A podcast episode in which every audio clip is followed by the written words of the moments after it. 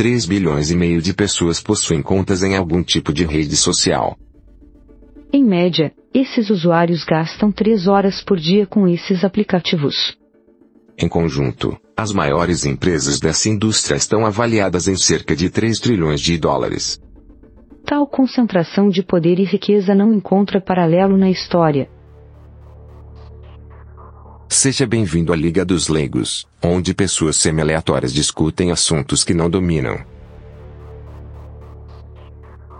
Boa noite a todos. A Liga dos Leigos está reunida hoje para discutir o docudrama The Social Dilemma, o dilema social dirigido por Jeff Orlovsky, produzido e distribuído pelo Netflix em 2020. Através de dramatizações e depoimentos de diversos ex-funcionários de grandes empresas de tecnologia e outras personalidades, a obra tenta alertar a audiência sobre os riscos criados pelas redes sociais, especialmente para crianças e adolescentes. Para discutir essa obra comigo aqui, Zeno Estoico, estão aqui Pepe, o Peripatético. Boa noite. Salazar, o Luso. Boa noite. E no crossover mais aguardado desde Vingadores Aê! Ultimato, Senhor Caverna, os Aê, Irmãos Caverna. muito obrigado, boa noite a todos. E, de novo, obrigado pela presença aí. Nós é que agradecemos. É, vou deixar aqui o nosso convidado aqui fazer a introdução da obra. Fique à vontade, Senhor Caverna, o que você achou do, do- do documentário? Olha, vou, vou falar a verdade com você. Na primeira metade, eu tava, assim, bem empolgado. Assim, cara, que maneiro, rapaz. Gostei, assim, sério, eu, eu gostei da produção, tá muito boa. Eu, eu achei, assim, né? Só que, assim, eu achei que da metade pra frente, a coisa meio que muda o tom e eu falei assim, é, sabe como é que é? Mas, assim, no geral, eu achei muito bom. Sim, vale a pena ver. Não, se, se não pelo conjunto, pela, pela obra toda, eu acho que vale a pena porque, como você falou, ele traz uma mensagem muitíssimo importante sobre redes sociais, principalmente para juventude, né, para criança e adolescente. É, eu acho que ele faz. O, do- o documentário acerta algumas coisas, né? Passa alguns pontos claros, mas ele erra muito, ele deixa muita coisa de fora, e depois eu gostaria de Uhum. discutir isso com detalhe. Eu preparei três perguntas aqui para gente orientar. Primeiro é se os alertas emitidos pelo documentário são reais, ele faz diversos alertas, é uma linguagem até meio alarmista. Sim. Segundo, o que, que o filme deixa de abordar, que acho que deixa coisas importantes no que toca a redes sociais de fora. E o terceiro, o que, que nós podemos fazer a respeito. Com certeza. São três perguntas muito boas. Interessante porque você tem feito três perguntas, porque eu identifiquei mais ou menos três partes do documentário. Legal. E, ó, já de, de início eu quero dizer que eu, o que eu mais gostei foi aquele gordão do dread lá, doidão. Sim, o. o- como é que é? Eu também gostei dele. É Nossa, o. nome é rei do cara. É, é, é o. Esqueci o nome dele aí, cara. É, eu já tinha. Eu já conheci esse cara, viu? De antes. Já tinha visto ele há muitos anos. Esse cara, ele foi o primeiro cara que falou de redes sociais assim, de uma maneira é, em que ele coloca as redes sociais numa luz assim, mais. Ó, temos que tomar cuidado, esse negócio. Esse negócio não é o que as pessoas acham que é. E ele também fala, ele fala, uma vez ele falou sobre inteligência artificial de uma maneira bem, não vou dizer alarmista, mas bem, bem preocupante, assim, né? Sobre como como estavam usando as pessoas, inclusive, para treinar inteligência artificial sem que elas saibam. Só para completar aqui, é o nome da pessoa que estão falando é Jaron Lanier, e ele é autor do livro 10 argumentos para deletar sua rede, sua mídia, suas contas de mídia social agora. Esse cara trabalhou na Microsoft, sei lá, ou, ou trabalhou com VR, sei lá, alguma Ele- coisa assim. Trabalhou, ou traba- ele trabalhou na Microsoft Research, na Na verdade. research, Eu é, acho que ele é. criou, acho que ele criou o VR, não foi isso que ele fala no Ele é um documentário? dos pioneiros do VR, eu acho. Ele, eu não sei se ele foi o cara que criou, mas ele é um dos pioneiros do VR. Esse cara é um. Ele é. Na computação, até que ele é relativamente conhecido, cara. Assim. Não é um total desconhecido, não. Não, Eu já quero um boneco dele, já decidi. É, é. Aquele cabelo de piaçava, assim, Nossa, né? Pô, muito bom. O cara parece o. Como é que é o nome daquele personagem dos Simpsons? O Sideshow Bob. Ah, o Sideshow Bob, é verdade. Quero o Sideshow Bob. Se pintar, se pintar assim, lembra o Sideshow Bob, assim, né?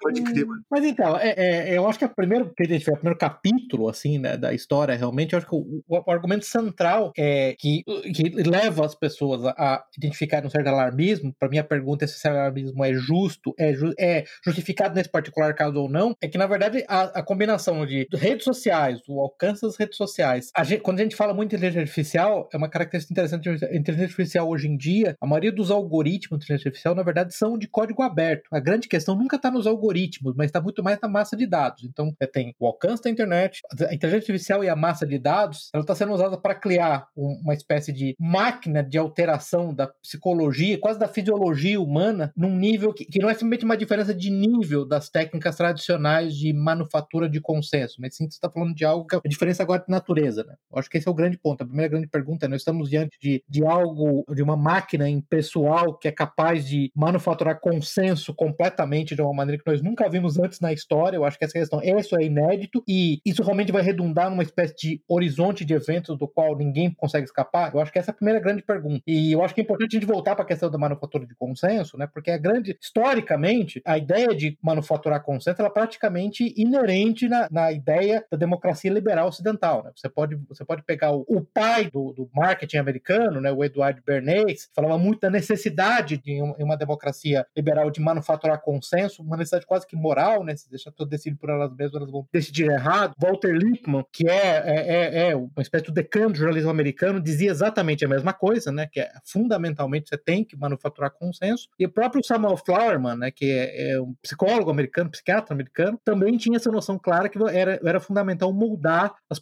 as pessoas da população nativa. Se deixa a população nativa decidir por ela mesma, os resultados seriam terríveis. Né? Então é, é, é interessante que nesse caso está levando isso de um modelo no qual você tinha elementos humanos para fazer isso. A gente pode até discutir um pouco mais das técnicas pioneiras do Edward Bernays para fazer isso, né? Ao, ao nível agora que está praticamente não, não completamente, mas começa a escapar do controle dos humanos. A gente vê isso em vários dos algoritmos, né? Que, que, que são usados, que são é, é, ilustrados na série. E se isso realmente tá, é uma diferença de natureza. Né? Acho que essa é a primeira pergunta. Quando o Zeno fala de alarmismo, a pergunta é isso é isso é razão para alarme ou não? É, uma das coisas que eu acho interessante do, do das, das várias pessoas que participam do documentário é que eles tinham alguma noção de que poderia ter um efeito uhum. maléfico, mas ninguém sabia a extensão, né? Assim, pelo menos é o que eles, eles, eles dizem lá no documentário. A gente não sabe dizer se houve alguma pesquisa, por exemplo. Eu gostaria de ver mais, por exemplo, no documentário, psicólogos ou pessoas mais de ciências humanas e eles se, contra...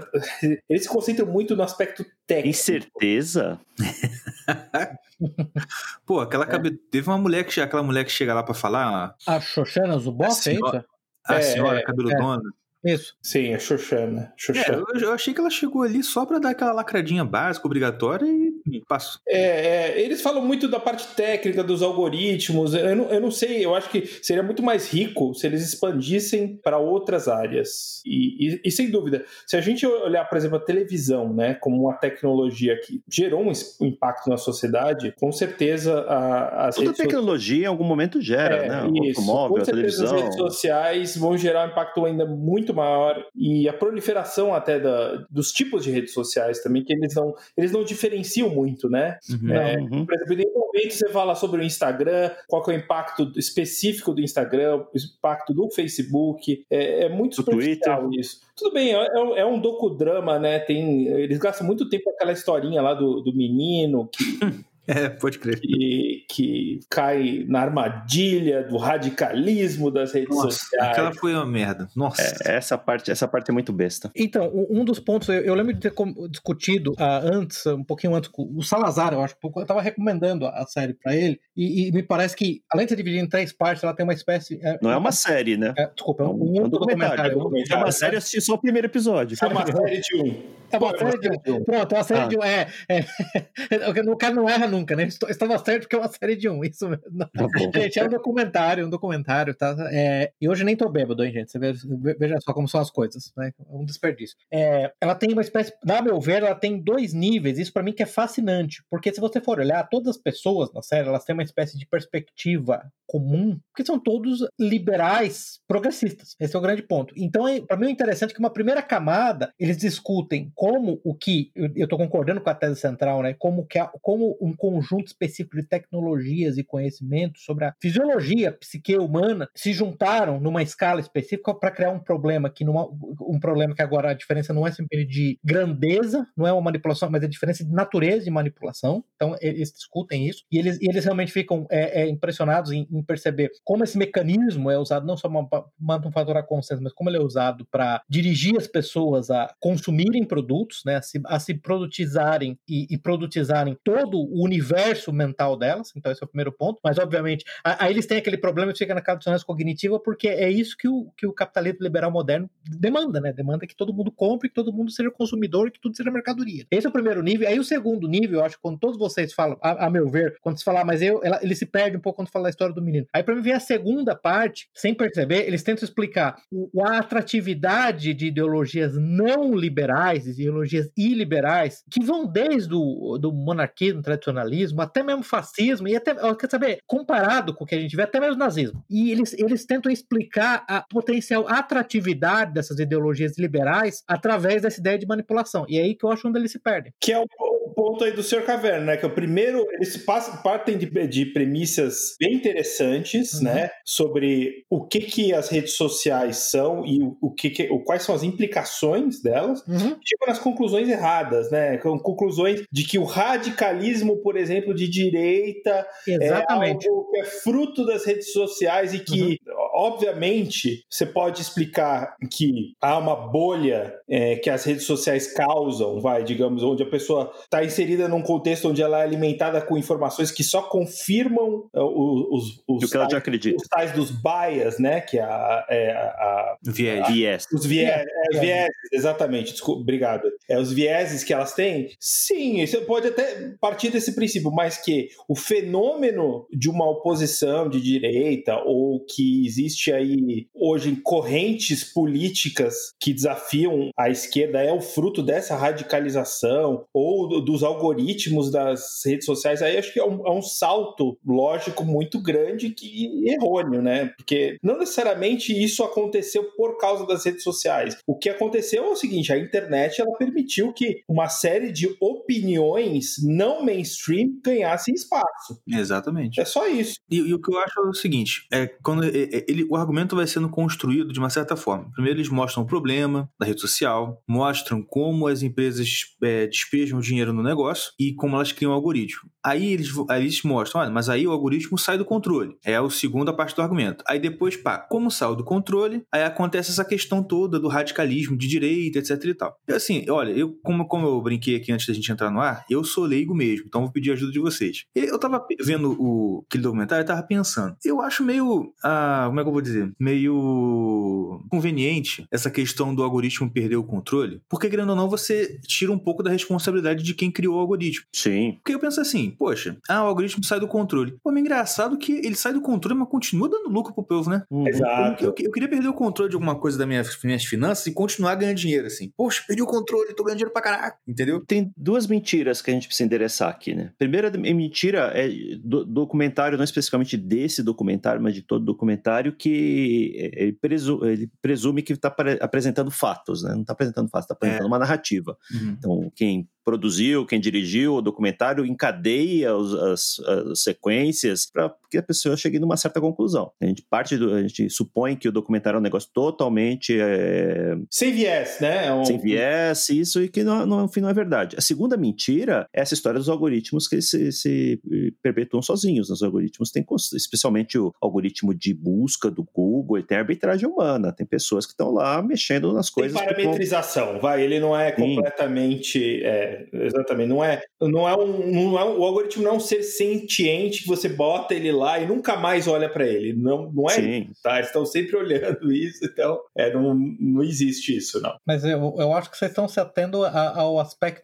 técnico, quase que a definição técnica do termo ciência, nesse caso, como um algoritmo que seria capaz de quase que de, de consciência e inteligência própria. Eu acho que o grande ponto do comentário, os algoritmos, e essa, para mim, é a tentativa de explicar o que eles não conseguem entender. Quando eles que os algoritmos perderam o controle, é, o que eles não conseguem explicar é, é, é, uma tentativa deles explicar, né? Eu acho que se fosse usar, qual que é o termo que a gente usa em português para coping? É, é, é, uma tentativa de, uh, Zeno, me ajuda aí, qual, como é que você usaria uma coping strategy? Uma, é, uma tentativa de... É, lidar com isso. Lidar vai. com isso, quase que psicologicamente, é como é que ideologias e liberais, como eu já falei, entendeu? Que seja o, o, o, o espaço que ganharam. O fascismo, é. o, o, tradicionalismo monarquismo ganharam o espaço que ganharam, entendeu? Esse é o ponto. Mas ah. por isso que eu tô falando que o, desconexão é enorme, porque a verdade é, e, e bom, o senhor Caverna já sabia disso, que, que o Zeno, o, o Salazar e eu somos os mais loucos e muitas vezes nós parecemos comunistas falando. O capitalismo moderno, financeiro, né, é, é, é transnacional, ele é repulsivo, ele é repugnante. Ele é uma visão do inferno, basicamente. Qual é a ideia dele? Você vai comprar para sempre, você vai morar num apartamento. É, você deve ter visto aquele vídeo acho que do Fórum Econômico Mundial recentemente, né? Em 2030 você não, você não, você não terá nada, você alugará tudo, né? A ideia é que você trabalha feito um condenado no Uber, casa aos 40 anos com uma mulher que já teve uns 37 parceiros sexuais e eventualmente pode ser que tenha isso no máximo um filho. Quer dizer, claro que essa visão é repulsiva, qualquer ser humano normal que quer ter uma família, quer ter propriedade. Então é natural que os regimes iliberais ou não liberais sejam atraentes. Todo mundo, é, o próprio Ortega Gasset, que era um ateu, né? Ele, quando ele estava falando da crise europeia, ele falou: o homem precisa de algo maior do que ele mesmo. Não pode ser consumo, né? Não pode ser esse modelo no qual. Você lembra daquele velho meme, né? O Salazar, que falava: é, eu não vou morar num pod, eu não vou comer inseto, eu não vou ficar me masturbando para realidade virtual. Não é essa vida que eu vou viver. Porque é essa vida que o capitalismo financeiro, é, mega capitalismo moderno, promete para as pessoas. Então a tentativa dele explicar é por que, que as pessoas se interessam por, por, esse impulso natural de ter uma família, de ter, de ter sua terra, de ter o seu trabalho, ter o trabalho uhum. conectado, ter uma comunidade. Tem que ser porque os algoritmos servem de controle, entendeu? Exato. Que, que, no final das contas, o que, que eles estão fazendo? Ah, não obstante os esforços tremendos deles, como o Zeno bem colocou, de tentar impedir a propagação de informações perigosas, que são que informações que são contra a democracia liberal de massa, essas são informações perigosas, essas continuam tendo sucesso. Então qual é a explicação? Né? Uhum. É, eles não conseguem explicar, porque na verdade está, está, na natureza humana, é da natureza humana querer fugir dessa prisão. O, o algoritmo acaba sendo um bode expiatório mesmo para a criação de grupos que estão interessados na filosofia política, por exemplo, diferente da. Porque, assim, queira ou não, né, o que fica bem claro ali, né, é: olha, é, a narrativa, o, o, entendimento da história oficial, né, vamos usar o termo marxista lá do uhum. materialismo histórico, né, que a, história, a história caminha para um destino uhum. fixo. É, o algoritmo é uma espécie de setback, é uma espécie de incômodo nessa narrativa oficial, né? Inclusive, esse documentário, ele, ele tudo bem, daqui a pouco o Netflix todo mundo esqueceu dessa porra, né? Mas o, é, ele, ele, ele serve de suporte no final para coisas temerárias, como fact, é, agências de fact-checking, é, perseguição né, de, de grupos, né, é, censura. É, assim, ele, ele começa muito bem e termina muito mal, né? Vamos, vamos combinar, né? Não, é só ver os exemplos que eles deram de teoria da conspiração, pô. Sim. Tá ligado? Sim. Então, não, Sim. tipo assim, a, a, a, e prova, a, uma das provas que eles deram da, de quão terrível foram as consequências do, né, da, desses algoritmos todos a, é, demoníacos foi eleição de Trump, Matteo Salvini, Bolsonaro. Assim, Bolsonaro, ah, pois é.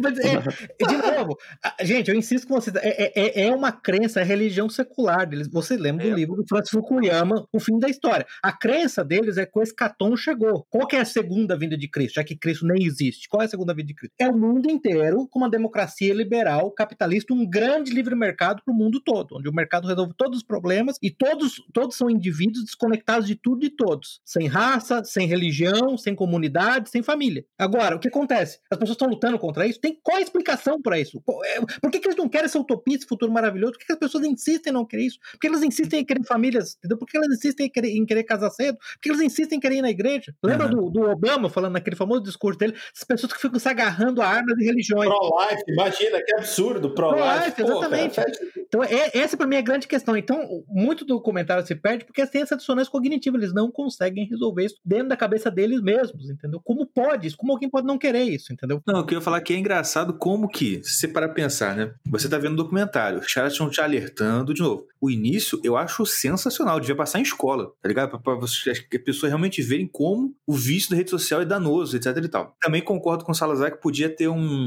acrescentar ali de, sei lá, neurocientista mostrando os efeitos do cérebro, né? enfim. Mas você tá lá, o chat mostra um problema. E é engraçado que é o seguinte: eles falam do problema, olha, e eu participei disso, eu fui responsável, né? Uhum. Mais emocionante. Aí, depois, eles estão lá te dizendo o que fazer pro mundo ficar melhor. Eu falei assim: ah, porra, você acabou de falar que foi você que estragou tudo? Agora se você vai me dar o um conselho? Ah, só Você está se apresentando como resolver para resolver os problemas que você mesmo criou, exatamente. Exatamente. Ah, pô, sai fora. É, e o cacuete mental deles é: eu vou resolver o problema criado pela tecnologia com mais tecnologia. Exato. Não, porque amanhã, uhum. queira ou não, o Vale ele é uma, assim, é uma elite iluminista.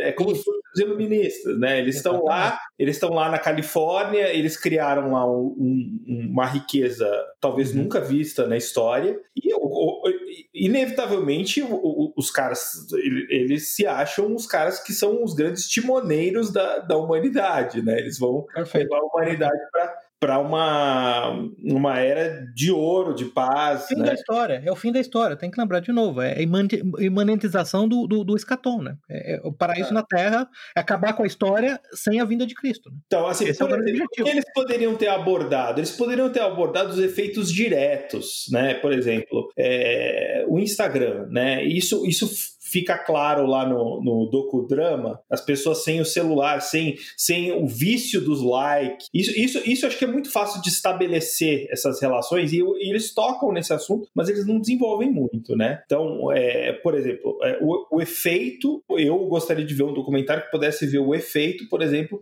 é, dos likes na, na vida de meninas de de 14 a 25 anos, né? É, é, versus de meninos, como é que, como é que isso afeta. Isso seria muito mais científico do que a, a mensagem Eles deles. Passam rapidamente, por isso quando falo da estatística de suicídio, né, de automutilação. Isso. De, de garotas, de garotos adolescentes. Mas, mas o, o, Salazar, mostrar que existe uma diferença primordial entre o impacto que o Instagram tem na vida de, de garotas e garotos, de homens e mulheres, senão você está violando um mandamento fundamental da religião civil moderna. Está dando que homens e mulheres são diferentes. Eles jamais vão fazer isso. É outra dissonância cognitiva. Tá vendo? Uhum. Esse é o grande problema. O homem moderno não consegue raciocinar fora dessas superstições da sua religião civil. Exato. Porque uma religião ruim, ela é cheia de superstições. Uma religião boa, sofisticada, é cheia de dogmas. A ruim é cheia de superstições, é o que sobrou. Né? Entendeu? Um negócio que é claramente vai contra qualquer noção básica, verificável da realidade palpável, da diferença cerebrais, inclusive, entre homens e mulheres. Vocês devem lembrar daquele documentário famoso Paradoxo da Igualdade, né? Você lembra sobre a Suécia, né? Inclusive tem uma, uma, neuro, uma neurofisiologista, uma mulher falando da, das diferenças fundamentais no cérebro masculino e feminino já, já, já, na fase fetal, né? Fazer isso é um problema enorme, porque eles vão ter que, vão ter que negar esse fato. Para eles todo mundo é igual. Você tem que lembrar que um dos aspectos fundamentais da, da, da democracia liberal,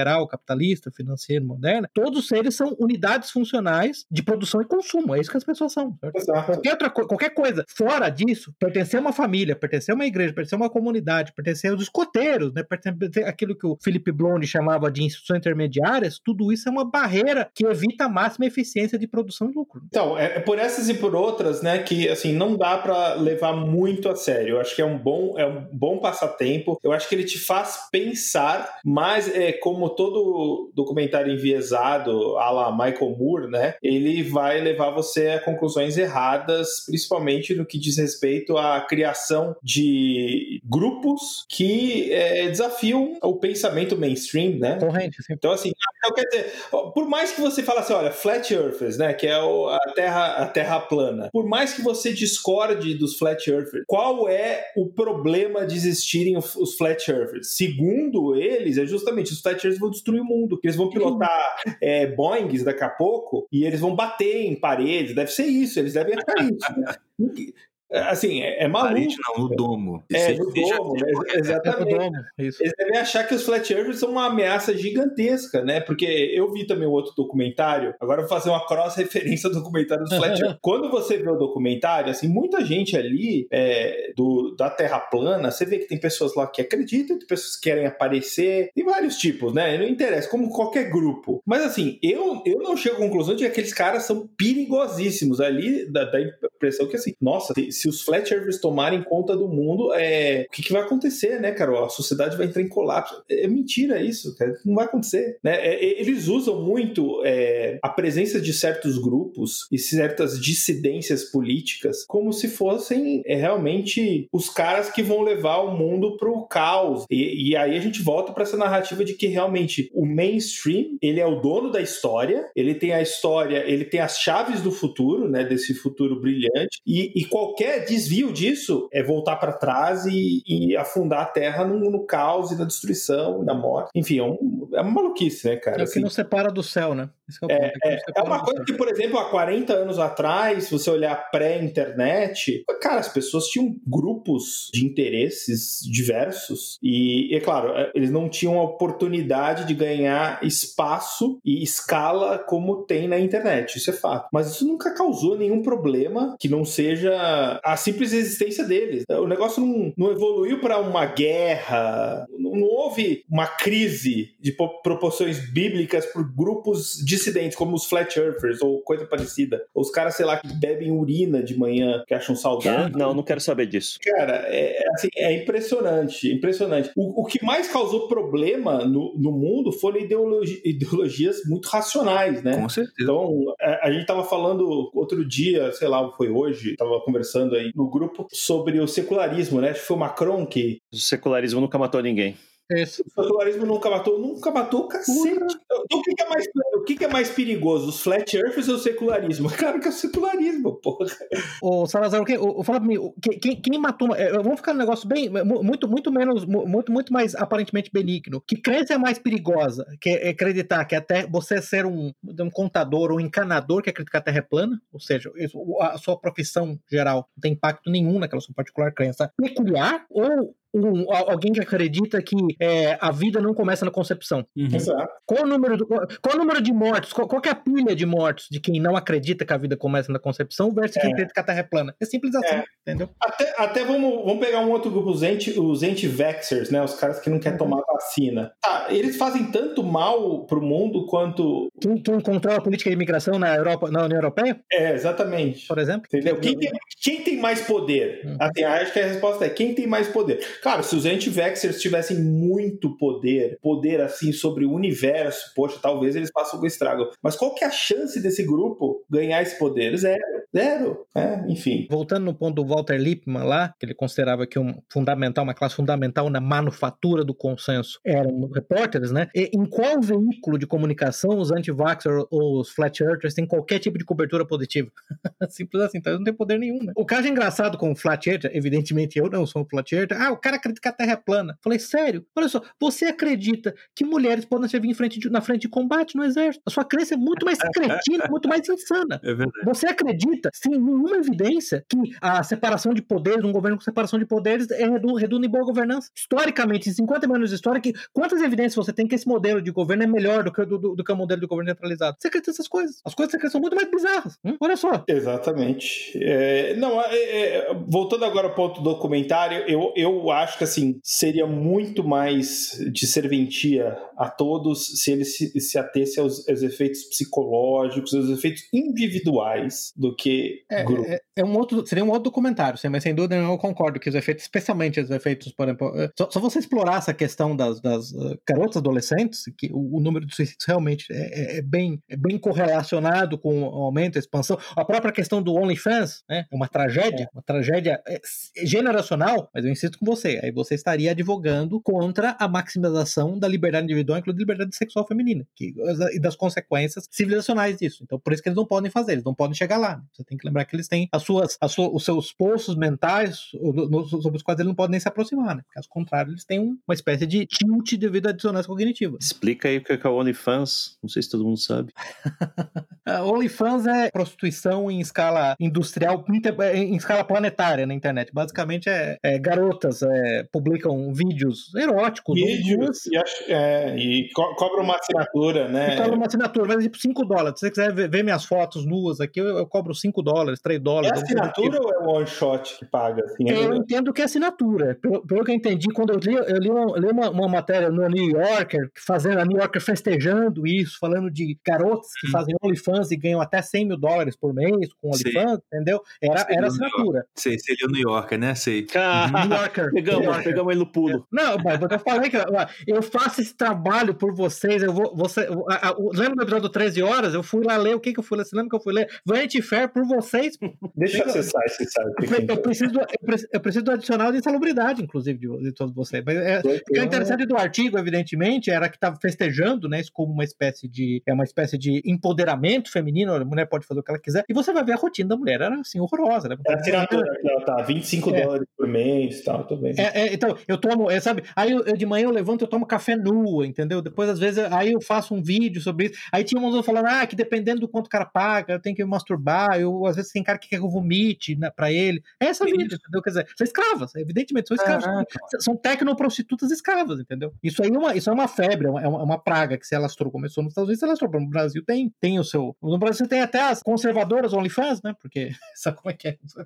A direita brasileira, na, na sua, na sua perpétua é, é, starvation sexual, né? Então, Ó, a Anitta, a Anitta, em primeira mão na Liga dos Anitta decide criar perfil no OnlyFans. Tá aqui. ah, 31 do 10. Ah, Olha, eu, eu me lembro de ter lido uma matéria muito interessante uma vez, um artigo, é um artigo longo, eu acho que foi naquele Claremont Review of Books, né? Tem o cara falando assim, os Estados Unidos, eles pensam que eles são a Roma, eles estão nos últimos dias da Roma, da, da República do Império Romano, mas na verdade não, é, nós somos Cartago, incluindo a, nós temos inclusive, assim como Cartago, nós temos inclusive a, a, a prostituição cultural no templo das mulheres, né? Que no caso de Cartago elas iam para os templos, né? O templo de Ishtar, é, se prostituir é, é, cultualmente, e nos Estados Unidos elas vão para a universidade para fazer E isso. pra virar sacrificar prostitutas. bebês também, né? Que é uma prática. E sacrificar bebês, muito obrigado. O culto a Moloch. Então, é, tinha o culto a Moloch entre os cartagineses e, e- e modernamente quem faz esse papel é, é Planned Parenthood nos Estados Unidos. Então nós não somos Roma, entendeu? Roma é muito boa demais para o que a gente faz. Nós somos Cartago, somos os últimos de Cartago. Estava refletindo sobre esse assunto, lembrei de uma história apócrifa, né? Provavelmente é verdade, que os, os esquimós, né? Os inuit lá do, do norte da América do Norte têm dezenas de palavras para falar de neve, né? Que é tão presente no Rio de Janeiro que tem muitas Uhum. palavras referidas a diferentes tipos de neve. A gente tem diferentes palavras para falar dos diferentes tipos de prostituição, né? Você tem Egel, Sim, sim. acompanhante, OnlyFans. Você descobriu os diversos formatos de prostituição que a gente tem hoje, que são infinitos, né? impressionante. E, obviamente, tudo isso é, é potencializado, e aí eu, eu acho que até há, há um argumento para ser feito, né, Zeno, que é potencializado de uma maneira que não há uma,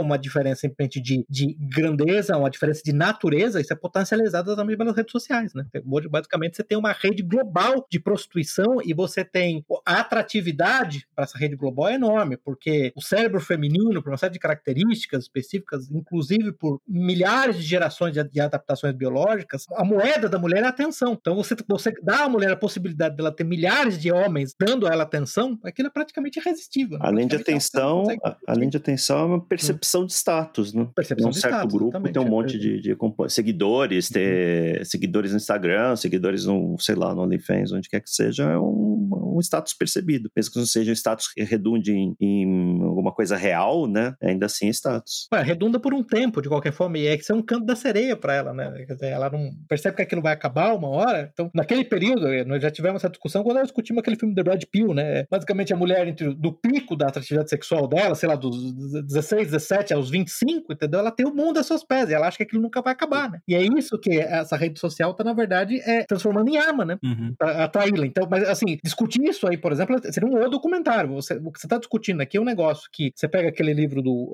ah, esqueci o nome do Unwin, né? Sexo, Se- Sexo e Cultura, né, onde ele avaliou dezenas de civilizações para demonstrar, um- é um arqueólogo britânico, para demonstrar que existe uma relação direta entre o atingimento de altíssimos patamares é, é, civilizacionais e a restrição da liberdade sexual feminina. Isso é anátema, né? Como é, como- como é que essas pessoas em particular vão falar isso? Você tá, tá louco? Você é maluco? Você é o Talibã, então, né? Tem que lembrar que, que, que a direita, isso, e nesse caso a própria direita já caiu por isso, né? Hoje, basicamente, você não tem uma direita que fala, não, é, eu acho que no mínimo nós temos que avaliar qual é o impacto genético, até digênico mesmo, da liberdade sexual feminina. Ninguém praticamente faz isso. Tirando alguns loucos, né, que são, vão ser taxados de fascistas, como eu vou dizer, pelo menos eu, né? Ninguém mais nem, faz isso, né? Que você tá fora do universo mental, não é só da direita, não é só da esquerda, não, da própria direita. Uhum. Por isso que eu vejo que é um problema de atacar isso aí, o, o Salazar. Porque você tem que desmontar esse, esse arcabouço mental completo. É por isso que eles ficam nessa, nessa situação onde é, a tentativa é exatamente o que o, o, o que o Zano falou. Eu vou tentar resolver esse problema de excesso tecnológico com mais tecnologia, mais tecnologia, mais tecnologia. entendeu?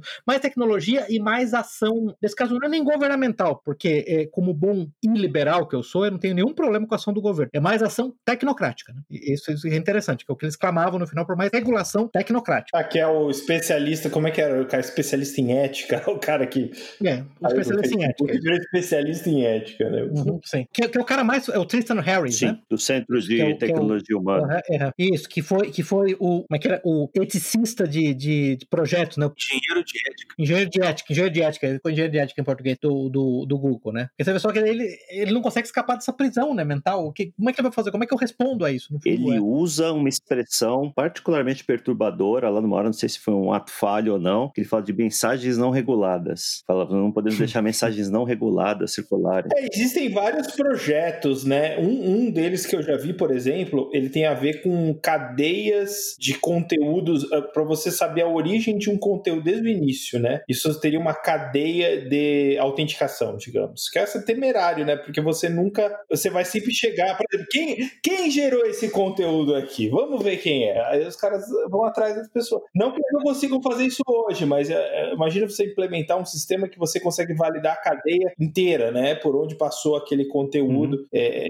só para combater, sei lá, fake news. Mas, então, o que é fake news, né? Começa, o que é fake news? A vida começa na concepção, é fake news para as pessoas, né? Em última instância, é. é isso que vai acontecer, entendeu? Pois é. Você falar um negócio desse. Só vamos deixar o convidado falar um pouco?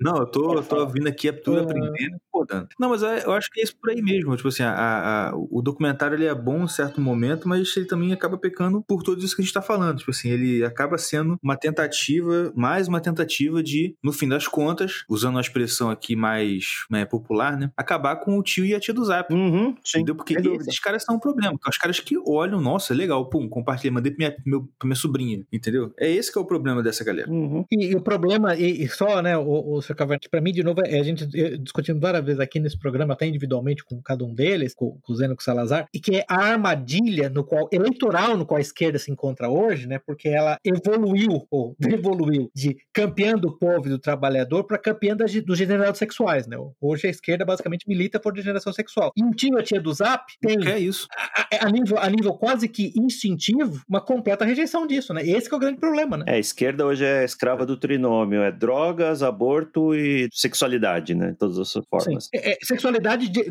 degeneração sexual. Sim, sim. Né? Lembrando que a ideia da escola de Frankfurt era é, existia um lumpen proletariado sexual, e o objetivo é a, a humanidade só será feliz quando todo mundo puder realizar todas as suas fantasias sexuais. Como o é. cabedal de fantasias sexuais é infinito, então você tem que dar acesso a todo tipo de perversão. Né? Vamos, vamos dar uma organizada aqui só. Então eu acho que a parte boa do filme, onde ele acerta aqui os, os alertas que ele manda, é que são sobre essa dinâmica do vício, que essas redes sociais usam, querendo ou não, acabam criando esse, uhum. esse loop de vício nas pessoas, esse, essa dose de dopamina que recebe quando alguém dá um like. É, eu acho também que tem o risco do uso excessivo de tecnologia. É, tem a menina lá do, da parte dramática do documentário, que tem 11 anos, para mim, a menina daquela idade não devia ter celular, muito menos perfil em rede social. É uma, uma situação muito perigosa. Tem coisas que o documentário não aborda, como assédio sexual, né, sexualização precoce, fala ali um pouco de cyberbullying, e a falta de responsabilidade que essas empresas têm né, sobre o produto que elas desenvolveram e estão distribuindo. Mas eu, eu entendi bem a sua pergunta, eu gostaria de até ter uma, uma percepção de todos os presentes. É, se eu entendi a sua pergunta, é, o documentário ele tem razão em ser alarmista? É realmente algo, algo novo na história da humanidade? Não é essa a pergunta? Ou é simplesmente uma super expansão do modelo tradicional de TV, jornais, educação pública, que agora está sendo levado para a internet? É só isso? Eu acho que essa é uma, a primeira pergunta. Vocês concordam que é? Eu, eu concordo que é um negócio novo. Eu, eu acho que os efeitos ainda nem são completamente Sim. entendidos. É, essa é a minha impressão também. Tá, principalmente assim, a gente está vendo a primeira geração que cresceu com redes sociais. Internet, né, né na verdade. Uhum. E, sei lá, a, a, a internet, a internet e as redes sociais são, acabam mediando a realidade para essa geração, né? Não, é muito diferente da, das gerações anteriores que o relacionamento com tecnologia era uma coisa totalmente lateral, né? É, não estava no centro da vida das pessoas. Uhum. E outra coisa que eu acho interessante que ele coloca lá, e eu achei muito interessante essa sacada, acho que foi até o, o cara do Dredd lá que falou, que ele falou o seguinte, o ser humano, ele de certa forma, né, ele usa o termo evoluiu, né, vamos lá, ele evoluiu pra, uh, como ele fala? Tipo assim, se importar com a opinião alheia, tipo assim, poxa, eu tenho que me comportar de certa forma, porque senão o grupo social vai me excluir. Agora, Isso. pô, mas ele joga uma muito boa assim, agora, alguém conseguiu, acho que foi até um indiano, não foi nem ele, alguém já conseguiu, será que a gente evoluiu para conseguir lidar com a opinião de dezenas de milhares de pessoas? Sim, Exato. exatamente. Pô, aí eu pensei, cara, ele não fala isso lá, mas eu pensei, olha que, que coisa. A gente tá, hoje em dia, o que, que a, a expansão das redes sociais causou foi que você tem um enorme número de pessoas que tá vivendo na prática todos os ônus que você antigamente só um rei, um imperador tinha. Uhum, que era o seguinte, uhum. poxa, eu tenho um monte de gente que se importa com tudo que eu falo, que eu penso. Pô, isso era um cara no, né, no império que tinha esse encargo. Hoje em dia, qualquer menininha de 12 anos tem isso. Ela tem cabeça para lidar com isso? O menino não tem. Entendeu? Isso não é um peso terrível. É pior que isso, né, senhor Caverna? A gente. Por que, que é, a gente é contra o uso de, sei lá, álcool, cigarro, drogas por crianças, né? Porque o cérebro tem formação até os 21 anos. É, Qualquer efeito que tenha exatamente. alguém que vai ter uma dieta de maconha dos 12 aos 25 anos, o que vai acontecer com essa pessoa? É a mesma coisa, a gente não sabe. Esse- todo esse, esse ciclo de dopamina que essas redes sociais geram vai ter efeitos na formação mental da, da, da criança, né? A gente não sabe do resultado. Esse, esse para mim, é, uma- é- é um aspecto primordial, Zé, né? Essa é uma excelente sacada, voltando ao ponto que o Salazar começou fazendo, né? No fundo, a, a, a geração, os millennials, né? E, e a geração Z, na verdade, elas cresceram com os cérebros imersos na dopamina das redes sociais. Imaginar que isso não muda em nada, né? É, é a estrutura cerebral, os aspectos mais primordiais da personalidade das pessoas, é simplesmente negar o que a gente consegue observar no mundo real, né? Sim. Esse, mas por isso que eu, eu volto o, ponto. Eu- o texto é alarmista, mas esse é um, é um alarmismo que é absolutamente justificado, a meu ver. Sim. A a situação é alarmante. Nós estamos basicamente criando nossas crianças num, num- num- novo universo de, de, de dopamina constante. Existe uma lenda, né? Até não sei se é verdade. E dane-se, se não for verdade, vai ser agora.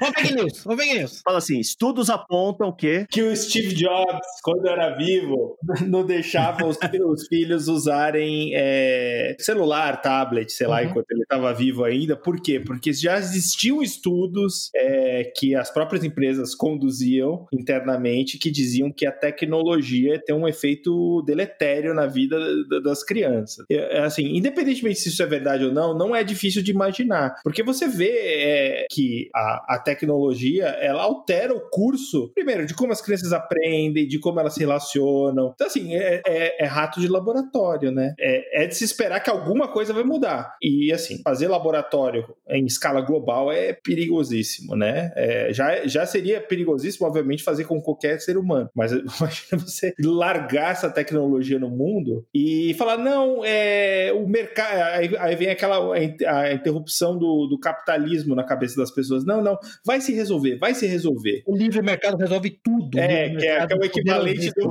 o livre mercado resolve tudo. Confia em Deus. Vai se resolver. Não, tudo vai se resolver.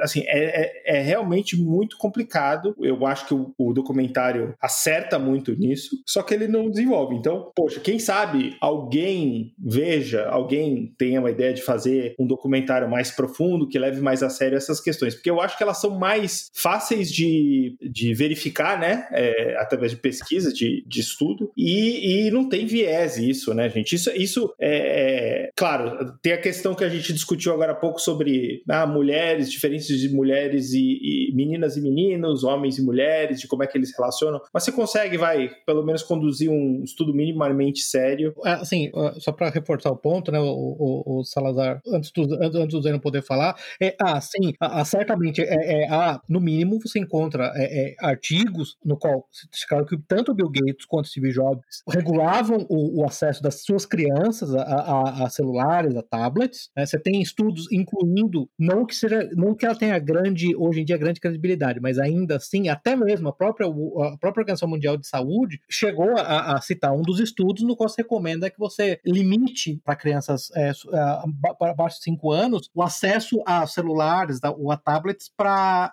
menos de uma hora por dia. Então isso existe, existe a, a- a filosofia educacional da, escola Waldorf, bane celulares e até computadores na educação até muito tarde, praticamente até pós, quase ao final da adolescência. Então esse é fato, assim, você pode verificar, você já tem uma massa de dados que no mínimo permita que, permite que você discuta, que no mínimo torne respeitável a proposição de que o uso contínuo de celulares, tablets e é, até computadores por crianças tem efeitos e deletérios mesmo no cérebro, na formação cerebral. Alguém mandou um estudo essa semana dizendo que tinha é, mensurado a redução de QI, né, na geração, geração Sim. Z. Com certeza. Por outro lado, você vai criar, né, ao retirar. Você, vamos supor que você retirou completamente toda a tecnologia do seu filho. Se ele morar numa grande cidade, ele vai virar um alienígena também, né? Então, assim, como é que você lida com essa situação? Porque todos, todos os amiguinhos, né, o ambiente onde ele vai estar, vai estar cercado de tecnologia, ele não vai ter acesso. É, também é uma questão complicada. É, eu não, eu não moro em grande cidade, mas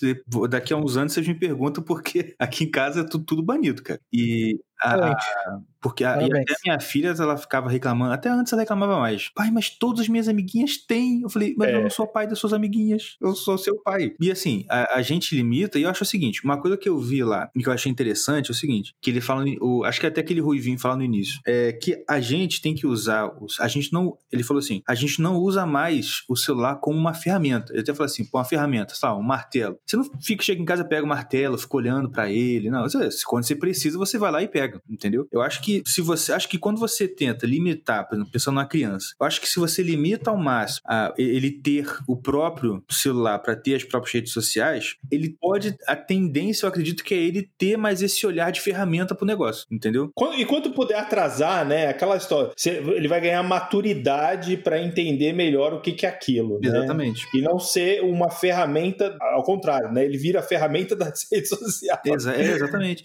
E ele vai, ele, ele vai desejar outras coisas. Porque o problema dessa galera é que a única coisa boa que eles veem na vida dele é aquele celular, é, é aquilo ali. É a única coisa boa que eles pensam, não, o que, que eu faço quando eu tô. Sim, não só à toa. Não, eu quero me, eu quero fazer uma, eu quero me divertir, quero uma coisa boa. Ele vai lá e pega o celular. É a única coisa positiva que vem na vida dele. E quando você pega uma criança e tenta, tenta tirar o máximo telas da, da, da vida dela, ela começa a olhar pro em volta e ver que tem muita coisa pra ela fazer. Uhum. Entendeu? É verdade, é verdade. É, inclusive, é, uma coisa que eu também já li é, é o, é o seguinte, né? Trabalhos manuais, Isso. como as crianças hoje em dia, elas não fazem mais trabalhos manuais, elas não têm coordenação motora já. É, como- exatamente. Uhum. Você começa a perder a coordenação motora. Então você vê um monte de criança aí com problemas sérios motores, inclusive. E afeta até na escrita, porque a pessoa, a a criança perde aquela. é, eu esqueci o nome técnico, mas tipo assim, a. eu- como é que é o nome? Não sei o que, fino. Habilidade motora fino e, e a, é a coordenação, que eles chamam de coordenação é, o- olho-mão. Isso, exatamente. Ele perde exatamente isso, porque na hora de escrever, ele vê que pô, a mão dele, ele não tem controle na mão dele. É uma coisa bem, bem bizarra mesmo. Ah, e para lembrar, do, em homenagem ao nosso próprio Zeno estoico, né, que é um dos aspectos do estoicismo, é exatamente esse treino da, é treino da vontade. Em grande medida, você está treinando a criança para algo que todo mundo tem que ter, inclusive nós adultos, que é a capacidade de viver privações por um tempo específico. Isso tem muito a ver com a, a ausência do vício em endorfina. Uhum. Isso. Por isso que eu falei, eu falei, não estão hoje né, no- nas escolas Waldorf, mas certamente é um sistema educacional, né, do Rudolf Steiner, né, do Waldorf Education, tudo isso que a gente discutiu, há escolas, inclusive no Brasil, a escola Waldorf, onde tudo isso é aplicado, né, além de você não ter acesso a computador, você não tem nem a computador na educação, você tem que escrever, tem sempre o contínuo é, execução de trabalhos manuais, trabalhos manuais inclusive sofisticados, porque inclusive treina a própria capacidade da criança de lidar com frustração, se você tem que esculpir, sei lá, literalmente, você tem que esculpir um cavalo em mármore, esculpir em mármore é uma desgraça, porque se você errar, você vai ter que destruir o mármore e fazer de novo. Então você, você começa a participar desse processo todo de, de dificuldade de enfrentar uma, uma- uma, uma realidade específica e, e enfrentar a frustração e ser capaz de superar a frustração. Uhum. É, e, o- e o virtual também, né? assim, é, é, tem um outro aspecto que é viver um mundo que não é, que, que é uma, apenas um, é uma, uma simulação, né? O mundo virtual, ele não é. Aí você, eh, se você pega jogos, né? Os jogos, eu, eu, por exemplo, cometi esse erro com meu filho, que foi o seguinte: eu gostava muito, eu sempre gostei de jogar, né? De jogar videogame, essas coisas. E, e eu achava que não teria problema nenhum de eu introduzir jogos pra ele muito cedo. Só que o universo dos jogos hoje ele é infinitamente mais rico do que o universo dos jogos que eu joguei no passado, né? E aí o que que acontece? Aquilo meio que embota os sentidos da criança. É Assim, ele, ele vira, ele fica ali tomado por aquilo de uma forma que o mundo real pra ele não é atrativo. Ó, eu vou te- eu vou contar uma história real pra vocês. É, na igreja que eu, que eu frequento, tinha um, rap- um menino lá que era bem tímido e tal, e a gente na época tava trabalhando com galera pré-adolescente, e aí eu tentei me aproximar ali pra tentar enturmar ele na galera, né? Porque vi que ele era muito fechadão e pá. E aí o que aconteceu? Felizmente a mãe dele faleceu, e aí eu fiquei muito preocupado. Falei assim, cara, aquele menino já era assim, pô, agora a mãe morrer, cara, caramba. Fui, fui lá, né? E aí foi perto do aniversário dele. E aí eu, fui- no aniversário dele, eu fui do trabalho direto pra lá, tipo assim, dar um, né? Pensei, vou, vou dar um parabéns lá pra ele, pelo menos. Pensei que ia chegar lá e ia ter alguém, uma festa. Só tinha ele na casa. Caramba. Aí eu. Fulano, cadê sua, sua. Que ele tava morando com a avó. Cadê sua avó? Ah, tá trabalhando. Não, entra aí, pô. Aí eu. Ah, tá bom, né? Entrei, fui dar, fui dar os parabéns pra ele. Pô, pensei, vou ter que consolar o menino, porque vai chorar, lembrar da. ma- ma- Cara, eu juro pra vocês. A gente ficou conversando e ele jogando Free, Fire. Acho que é o Free Fire. Mano, ele ficar. Eu fiquei assustado. Porque assim, eu, eu, eu, eu, eu, eu acho que eu sou jovem, mas eu já sou velho, né? Então, eu não tenho contato com essa galera. Eu não sei o que que tá se passando. Cara, o cara ficou. Há quase uma hora que eu fiquei lá, ele ficou sentado, olhando pro celular, o dedão dedão dele parecia que tava, sabe, mexendo assim, jogando ele. E aí, vamos. E assim, ele praticamente. Eu falei, cara, não parece que esse cara acabou de perder a mãe, que é aniversário dele, entendeu? E que não tem ninguém aqui. E tava totalmente absurdo naquele negócio ali. E eu fiquei assim, meu Deus. Sim, aquilo suga toda a atenção mesmo. Assustador, é cara. Assustador. Assustador. Assustador porque, porque não é um negócio. Aí você invade, né? Uma coisa é o passatempo, né? Isso. Ah, eu vou, eu vou, vou entender isso aqui como um passatempo, uma diversão. É, não, aquilo passa a ser o, o escape, né? Ele escapa para aquele dentro daquele negócio. Não, não, tem outra explicação. E pensando numa uma, uma perspectiva mais de médio e longo prazo, eu não sei se vocês, vocês conhecem o Gugu, o filho do Olavo. Não. Já não, já vi coisas de, é, já, já, vi, vi coisas também assim dele, sim. Eu sei que ele dá cursos, inclusive. Tem um vídeo dele no YouTube sobre sentido da vida e vocação. É muito interessante. E uma coisa que ele fala interessante sobre vocação é que o que, que seria vocação lá na explicação dele? É como se fosse a conjunção de uma série de habilidades que você desenvolve ao longo da vida e que no fim, naquela miscelânea ali, você vai encontrar a sua vocação verdadeira. Aí ele até fala assim: então, se você tem 30 ou perto de 30 anos, você fala, ah, não achei minha vocação. Assim, filho, não, você não tem ainda. Você tem que primeiro desenvolver um monte de habilidades diferentes para você, você chegar a essa conclusão. Poxa, achei minha vocação aqui. Essa galera, gente, o, o que, que eles estão desenvolvendo? Nada, nada, nada, nada, nada. E em quem entendeu? eles estão se moldando, né? Estão olhando para quem? É, exatamente, exatamente. A perspectiva é realmente é deprimente. É. Em última instância, essa imersão em redes sociais está para a vida Assim como pornografia e masturbação está para o sexo de verdade, né? É um simulacro. E você fica preso naquele simulacro, porque no simulacro não tem desafios, não tem frustrações. E aí, aí vem outro ponto muito importante do Zen: um cérebro infantil que está em formação. Se, se é verdade que existe muito mito sobre o fato, ah, o cérebro humano não se forma até os 25 anos. Isso não é, na verdade, não é verdade. Você não tem comprovação disso, mas certamente o cérebro infantil está em formação. E é um cérebro infantil que está em formação e agora banhado permanentemente numa bacia de endorfina. Uhum. Qual vai ser o resultado disso, né? Exatamente. Bom, Bom, sempre uma mensagem de otimismo aqui, né? Sempre, sempre. Liga do Leio sempre olhando para a humanidade com aquele olhar de tudo vai dar certo, vai dar certo. Assistam, assistam nosso episódio do Una Bomber, né? É só o que eu posso dizer. É, é. Não, então, assim, vai, qual seria, qual seria talvez um uso mais responsável da tecnologia? Então, eu, eu acho que a tecnologia não vai, a menos que a gente volte para o mundo do Una Bomber, que eu acho muito difícil, a gente inclusive já discutiu isso, né? É. Episódio 2 12, episódio 12, tá? A tecnologia vai ficar, pelo menos por um tempo, né? Até ter uma, um Armagedon. Qual seria o uso né, da tecnologia? Acho que a gente não pode misturar duas coisas. Uma coisa é a tecnologia, outra coisa é redes sociais. Eu acho que todo mundo pode viver perfeitamente bem sem redes sociais. Eu apaguei meu Facebook, eu nunca tive Instagram, nunca me fez falta nenhuma essas coisas. Mas é, acho que... Você não tem OnlyFans, Zé? Não tenho OnlyFans. Você não tem OnlyFans? Não tenho. Caramba. Eu acho que a gente tem que começar a... é, Ele paga menos, é menos 15 dólares, ele paga para as pessoas acessarem É menos 15 dólares por mês.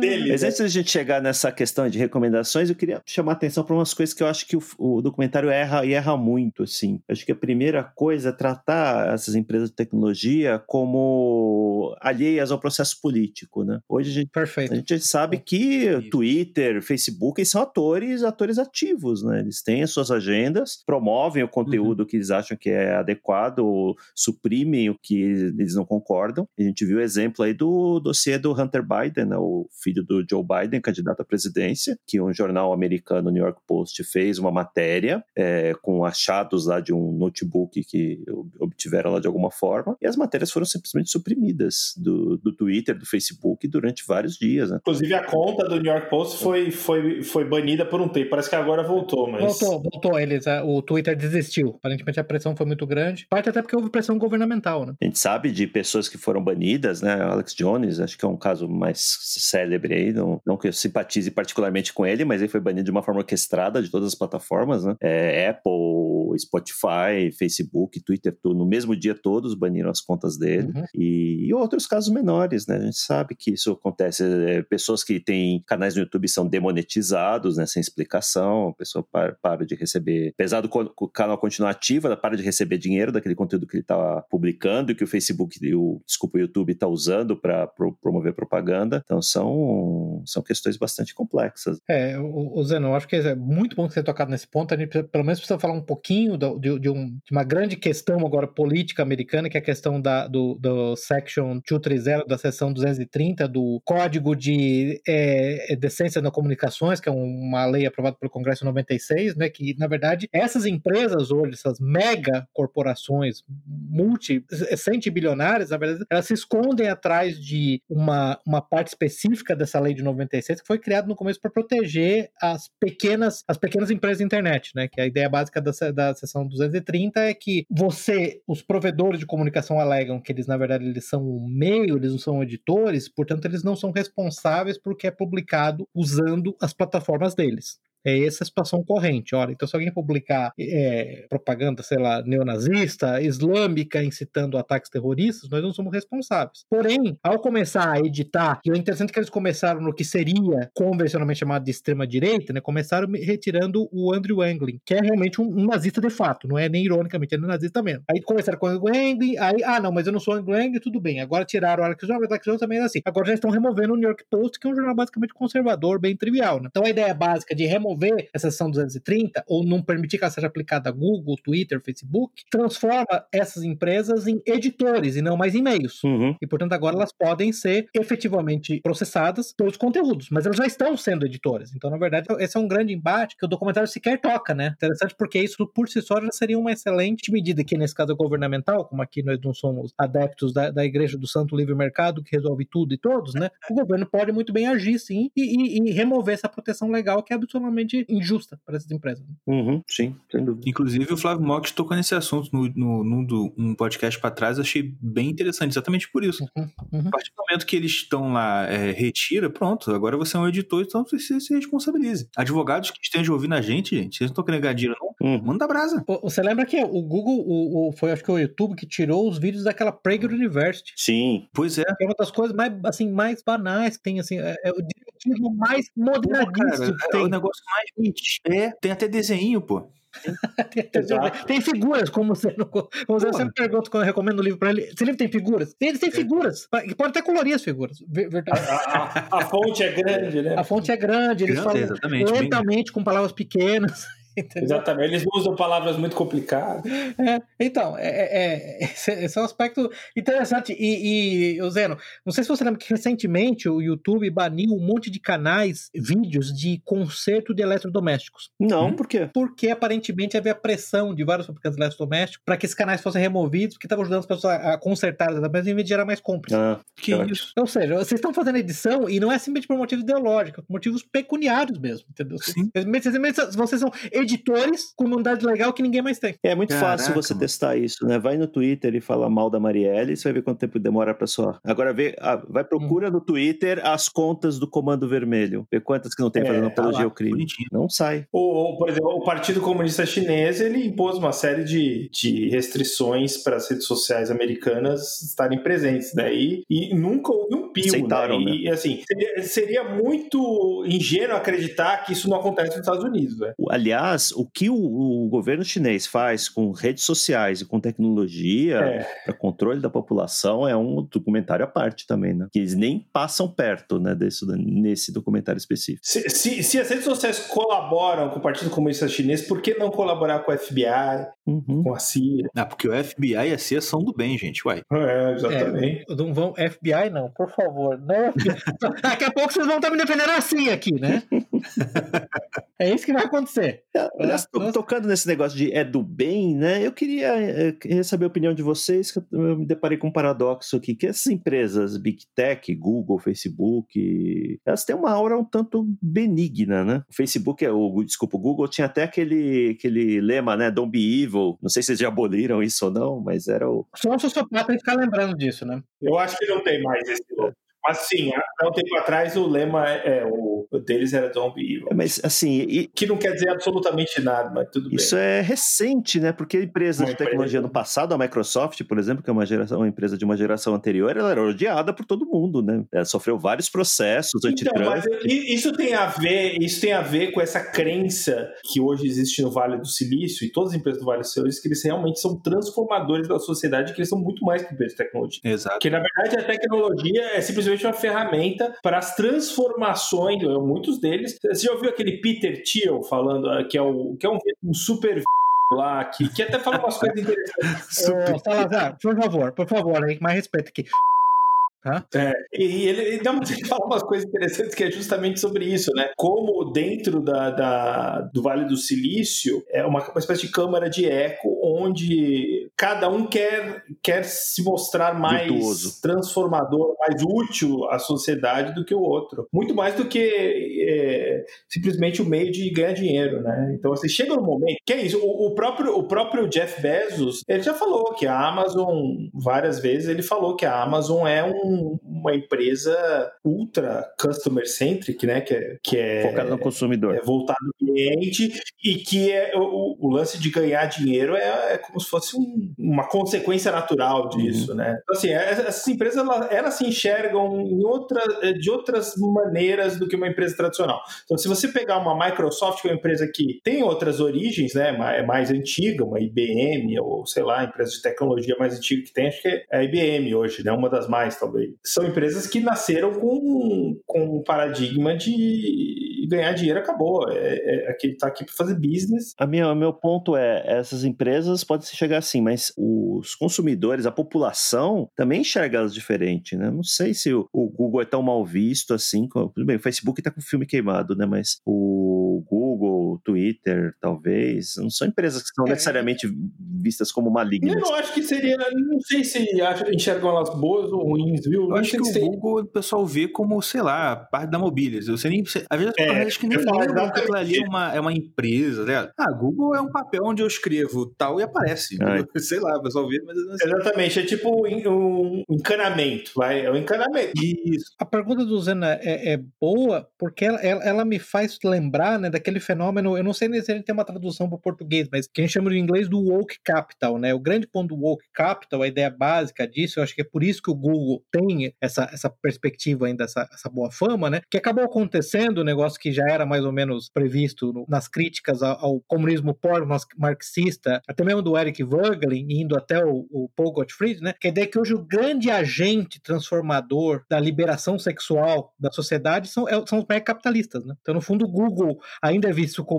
legal, porque o Google é pró-gays, é pró toda a degeneração sexual. Né? Esse é um ponto que você não pode esquecer. É a mesma coisa que a Amazon. Né? A Amazon ela é anti-Trump, ele é pró-casamento gay, é pró-aborto, é pró-trans. né? Então, esse, esse é o contrabalanço. Então, é assim que essas empresas vivem. Ao mesmo tempo, você sabe que essa maioria, um monte dessas empresas, elas recebem, direta e indiretamente, é, é, é uma quantidade colossal de dinheiro do Departamento de Defesa e, e, e da CIA. Né? Ela recebe dinheiro do Departamento de Defesa, dos grandes órgãos governamentais, e ao mesmo tempo ela ainda pode é, é, gastar tempo colocando essa fachada de revolucionária e, e, e defensor de minorias oprimidas. Uhum. Então, esse, para mim, é o grande, é, é essa grande balanço no qual, no qual elas vivem. E também a questão de que elas não têm accountability, né? É, é, uma- detesto falar clichê, né? Mas quem vigia o Google, quem vigia os vigilantes, né? Mas, mas o Google conseguiu um negócio ge- genial, né, o, o Salazar? É isso que eu tô dizendo pra você. Porque o Google, hoje, ele é defendido pela esquerda porque ele censura conservadores, enquanto o dia todo tá falando de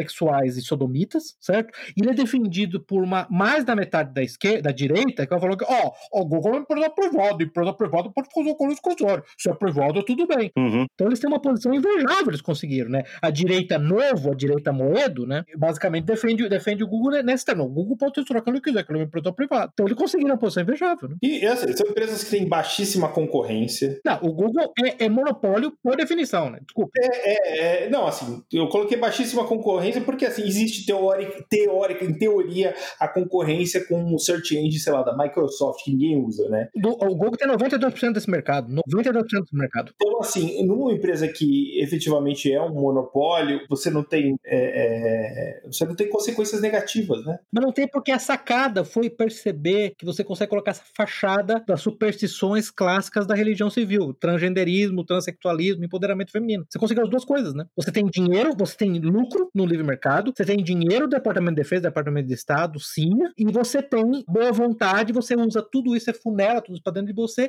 e põe pra fora a boa vontade da- do, do lucro proletariado sexual. Olha que maravilha, olha que situação invejável, olha que monopólio, como é que você consegue destruir isso? Né? Esse é o grande ponto. Essas, essas são essas mega corporações que agora ficaram simplesmente inatacáveis, né? Porque, de novo, a tentativa de atacar, vá falar da, da seção 230. Quanta gente na, na, na direita americana, na direita americana, não, mas o governo, que tem aquela reação absolutamente dogmática, né? né, que tudo que o governo faz é ruim, o governo não pode fazer nada, né? O governo não pode, ele não pode intervir nem em nome, nem no nome do bem e da moral pública, porque não, nem existe moral pública, né? Eles estão protegendo, defendendo o Google. Então acho que esse, esse é um ponto crucial, viu, viu, viu Zé, no, no qual você tocou. Para os conservadores, a gente já chegou a falar isso aqui, né? Para os conservadores, tradicionalistas, perennialistas, que como você chama, um dos, dos inimigos mais formidáveis que nós temos hoje são as megacorporações bilionárias capitalistas. Né? Uhum.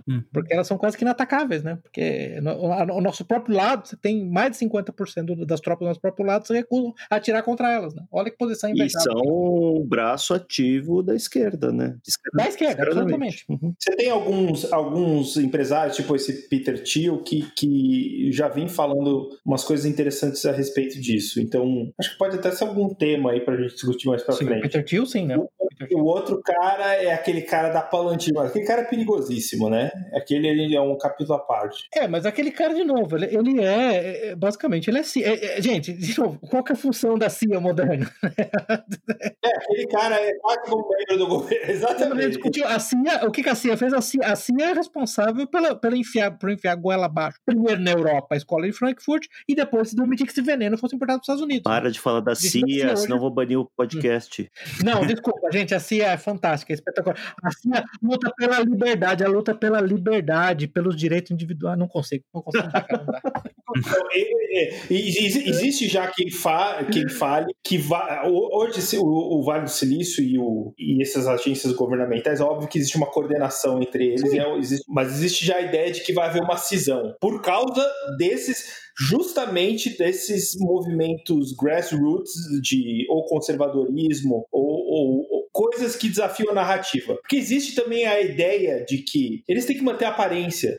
É, você viu o que aconteceu com o Twitter? Tentou, aí tirou o New York Post, teve que voltar atrás, porque Vai voltar atrás. então, assim, eles vivem num dilema, essas empresas. Então, uma, uma hora pode acontecer é realmente uma cisão entre essas agências governamentais e Silicon Valley, entendeu? Que aí entra esse safado aí da Palantir aí, que é um cara que, que fala, não, Silicon Valley aí tem que ser regulado, tem que, tem que olhar o que eles estão fazendo aí e tal. É, outra coisa é que ficar Enfim. agradando, o- como o Pepe falou do Capitão, ficar agradando a extrema esquerda é um trabalho ingrato também, né? Porque as agendas são cada vez mais malucas. Né? Sim, Sim. parte da atenção no próprio Google hoje existe exatamente por isso. Né? Você lembra quantos projetos do Google não foram cancelados ou tiveram que ser mudados porque é, é, funcionários do Google que acreditam claramente nessa loucura da religião civil que eles pregam decidiram levar isso a sério e se recusaram a trabalhar em projetos do Google para o Departamento de Defesa. Né? Inclusive projetos esses que foram capturados rapidamente pelo, pelo, pela Amazon, né? pelo Jeff Bezos. Não tem problema nenhum, a gente trabalha com vocês no que vocês quiserem. Vocês querem, vocês querem criar drone para bombardear casamentos e, e orfanatos no Afeganistão? É conosco mesmo, a gente faz isso. Então, e aí a gente, voltando ao, ao próprio documentário, uma coisa que eu pergunto pra vocês, eu tive a impressão que muitos desses, desses caras que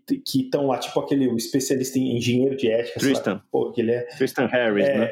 Eles são uma resposta do próprio Silicon Valley para evitar alguma medida mais drástica, digamos, né? Então, assim, eles estão criando ali uma falsa, Uma falsa meia-culpa. uma falsa ideia de que estamos fazendo algo a respeito. É, o termo técnico que a gente usa em guerra cultural é oposição controlada, né? Eles são, em É certa medida, isso. oposição controlada. Tá vendo como eles são capazes de autocrítica? É uma autocrítica quase castrada, né? Ela não tem efeito prático nenhum. Eu tive essa impressão no final. sim.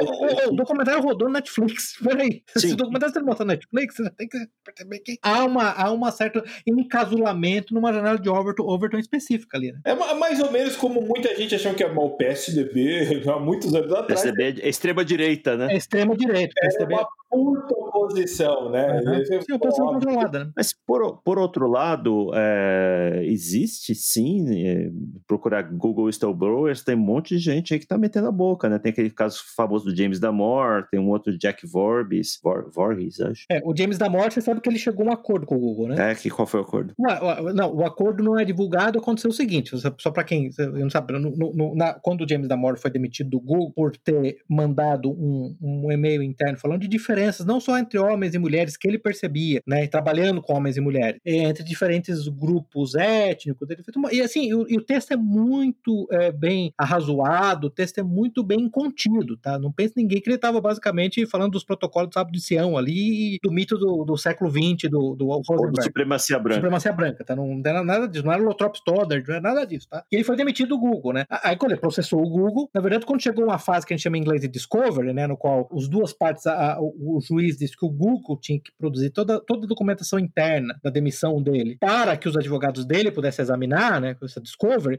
o Google preferiu fazer um acordo secreto com ele, por um valor não divulgado. É, alguns milhões de dólares. Alguns milhões de dólares, é. Não sabia disso, não. É porque também não se falou mais disso, né? É porque ele chegou no acordo com o Google, o Google, o Google preferiu não É, mostrar. né, o, acordo deve ter incluído algum tipo, não fala mais da gente, né? E meio que sumiu da mídia. né? Exatamente. Tipicamente, um acordo é, tem, essas, tem, tem geralmente essas cláusulas de confidencialidade. Então, pronto, acabou. Tá aqui, você vai ter, tá aqui seus 20, 30 milhões de dólares. Vamos esquecer que, eu- vamos esquecer que eu existo. Você esquece que eu existo pra ninguém, mas nem fala disso. Aí não pode dar entrevista, não pode escrever livro, não pode escrever posts, blogs, não pode escrever nada. né? Então, esse, é- esse é o ponto. Mas é, eu concordo que esse aspecto de oposição controlada é muito interessante. Eu- Muito obrigado por ter, por ter trazido esse ponto à baila, tanto o Salazar quanto, quanto o Zero, porque esse é um ponto que eu não tinha nem. nem, nem, nem, eu tinha guardado aqui pra falar, mas não, tava, não tinha não tô pensando nem em falar, mas esse ponto é, é crucial, tá? Quem assiste o documentário tem que lembrar disso, tá? As medidas, no final das contas, elas não têm, pra usar aquele termo em inglês, um pendente, Não tem né? efeito nenhum, é. Não, Não tem efeito nenhum, porque esse é o objetivo, tá? O objetivo é deixar claro, olha, nós também achamos isso, mas é, é, acabou, nós também temos autocrítica. Exatamente, parece ser aquela coisa produzida pelo próprio sistema para dar aquela, aquela ideia de que, nossa, é, realmente existe alguém aqui pensando sobre isso e, e- e endereçando esses problemas de alguma forma. Não, não, não, efeito prático é nem é zero. ou, ou é nenhum, em última instância, o efeito prático, na verdade, é positivo para as megacorporações, né? É, e tanto que essa questão do efeito prático, voltando pra questão do documentário, é que a impressão pra quem não é, tipo assim, né, Pra quem não tá nessa mentalidade que a gente tem, o que fica do documentário não é a primeira parte, é a segunda. Porque Uhum. eu fui comentar com uns amigos sobre o documentário depois que eu vi, Uhum.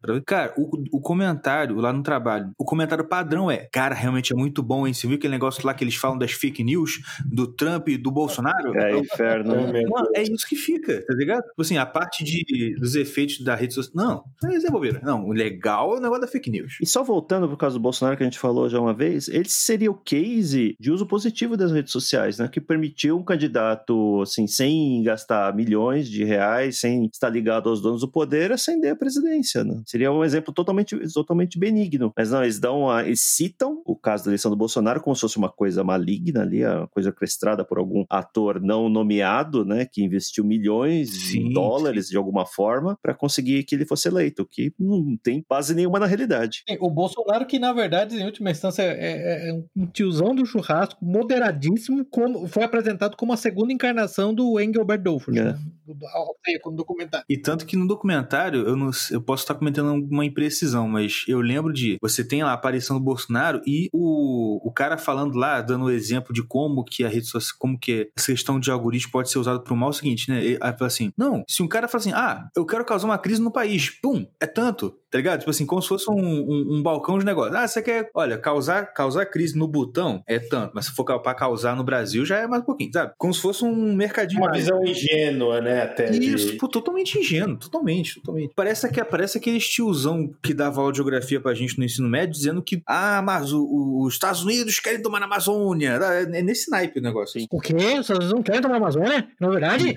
What? Ah, é. Que nos livros, nos livros de geografia americana, Amazônia está escrito que é um território dos Estados Unidos.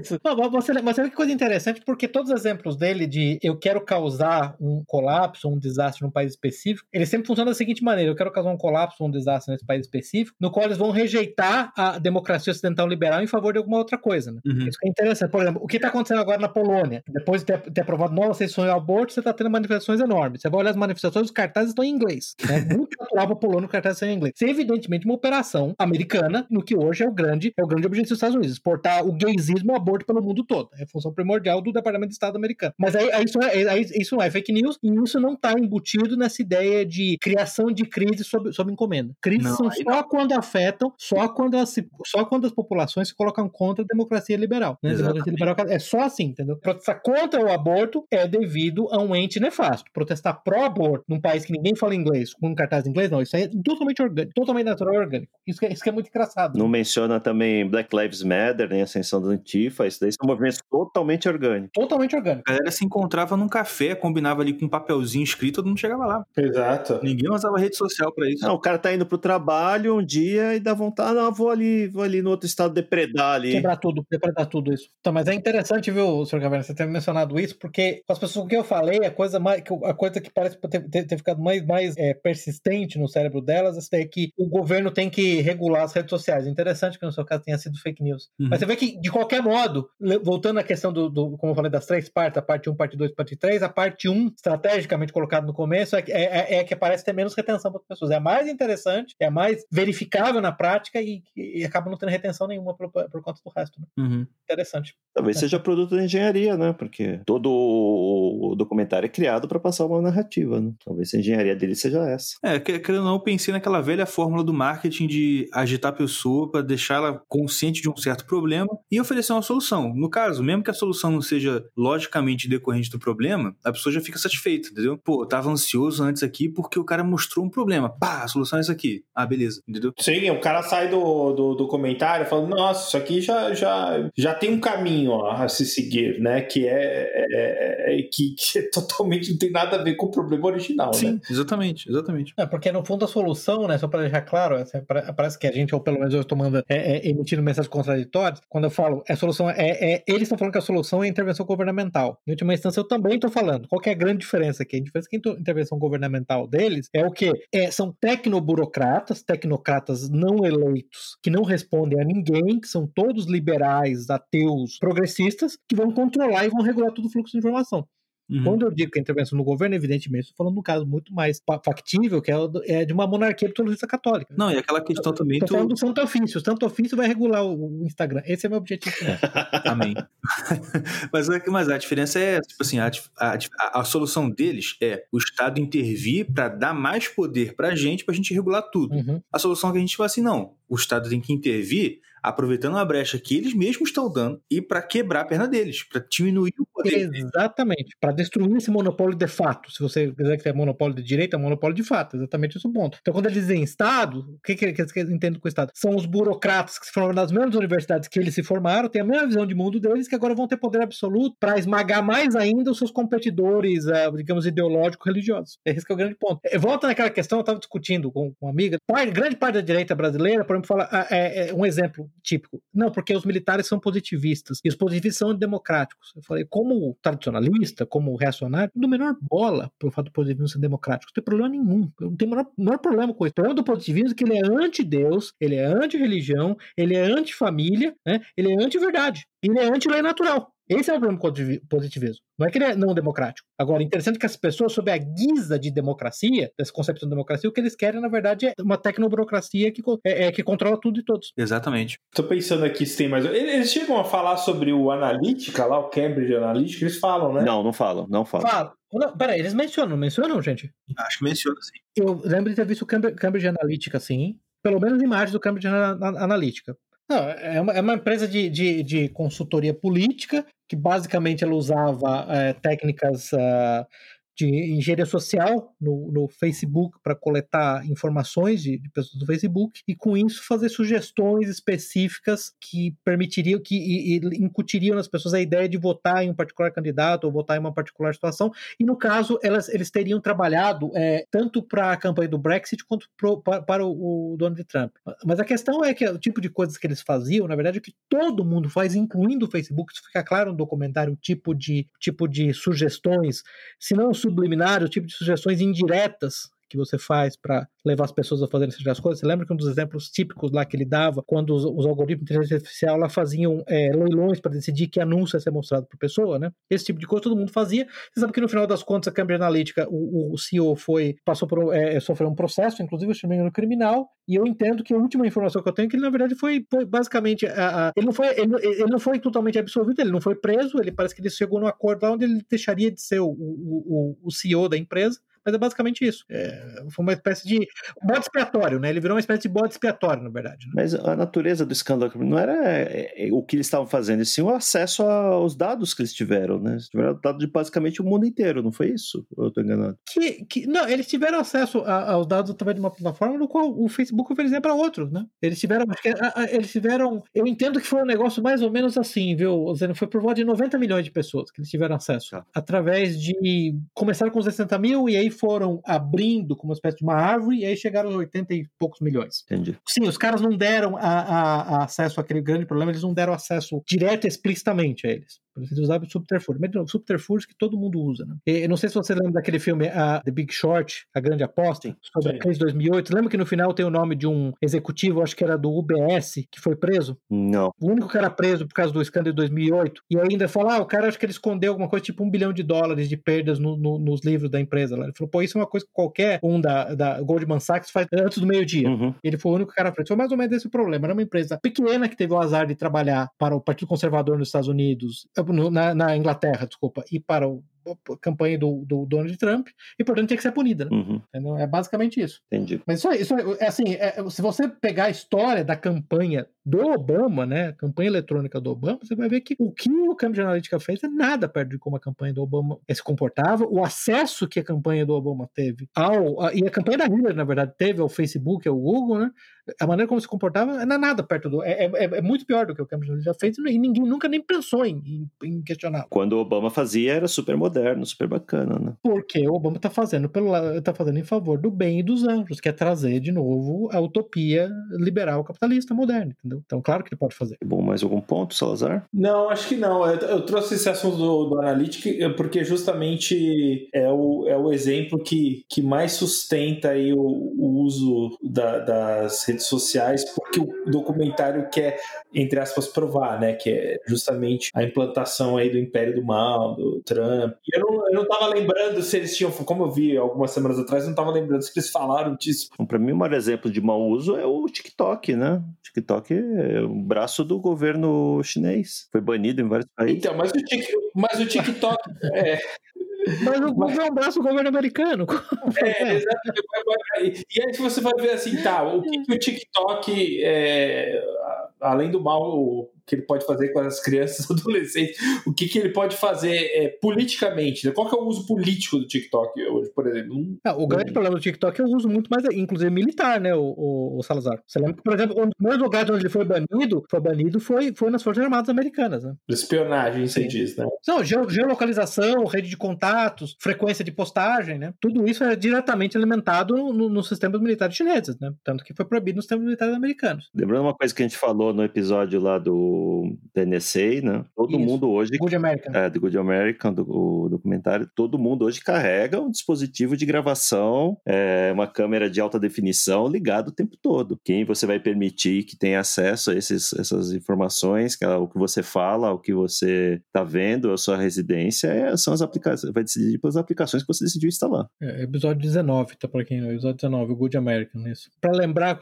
pra ter certeza que você cancelado pela direita brasileira total, é uma coisa que eu falei acho que no episódio 19, né? Você tem que lembrar que tudo que o governo americano acusa o governo chinês de fa- estar fazendo em termos de espionagem eletrônica é porque a NSA já está fazendo há mais de 10 anos, tá? Uhum. Aí você pode discutir, não, mas ser, ser, ser espionado pelos americanos é, é- é legal, é bom, não tem problema. Ser espionado pelos chineses é ruim, ok. Po- podemos ter esse argumento. Agora me venha com essa que isso, isso não acontece. Uhum. Senhor Caverna, mais algum ponto? Não, muito obrigado pela, por- pelo, por- pelo convite, gostei muito de participar. E se, tiver- se quiserem uma próxima, um próximo crossover, tamo junto. Opa, vamos fazer sim.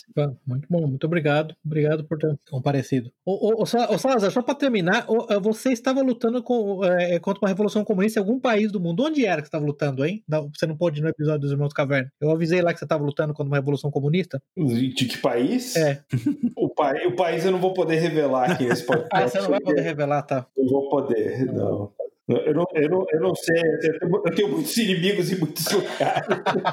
E o Jusilei mandou um abraço para todos aí, que ele teve um trabalho hoje, não pode participar. É, teve um encanamento, uma- uma- um trabalho enorme, né? Uma, uma reforma, né? Que ele teve que fazer. Último, de, último, de última hora. E eu acabei deixando aqui por último uma sessão aqui de o que fazer, né? O que você pode fazer para evitar esses problemas todos são descritos. É, fiz uma listinha aqui, se quiserem complementar, fiquem à vontade. A primeira coisa, se você puder, pare de usar redes sociais. Não permita crianças eh, e pré-adolescentes usem de forma alguma. Procure ferramentas que não que tentam, pelo menos, não divulgar suas informações. Por exemplo, em vez de usar o Chrome como browser, use o Brave, que é um, um browser que tem eh, bloqueadores de tracking e de anúncios. Em vez de usar o Google como ferramenta de busca, use o, temos outras ferramentas hoje como DuckDuckGo, Quant, que tem um compromisso pelo menos explícito aí de não, não armazenar seus dados. Desligue as notificações, né, para o seu celular não ficar pitando o tempo todo. E se você usar redes como o YouTube, por exemplo, tente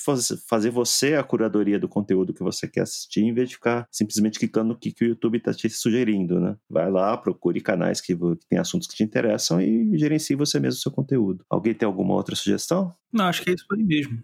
É, é e, e eu, eu acho que assim, como pais tem que realmente orientar muito bem as crianças é, ao usar essas ferramentas e, e, limitar, né? Como o senhor Caberno falou aí, limitar eu acho que é essencial e, e quando for inevitável, é, explicar direitinho para que, que serve, quais são as consequências de usar de uma forma negativa para ela, para que ela entenda desde cedo o que, que é, qual é a responsabilidade que ela tem sobre o, o futuro dela ao dedicar o tempo a, a, um negócio que, que realmente pode prejudicar. É, não né? seja um produto. Né? Não, não, seja, é, não seja justamente um, um, escravo desse negócio. É o que você falou ah, um pouco antes, né? Não seja você uma ferramenta deles. Use aquilo como é, ferramenta. Exatamente. Porque é inevitável, né? É, é a, o contato com, com essas ferramentas, com, com redes sociais, ele vai acontecer em algum ponto da vida da, da criança. E, e uma coisa que o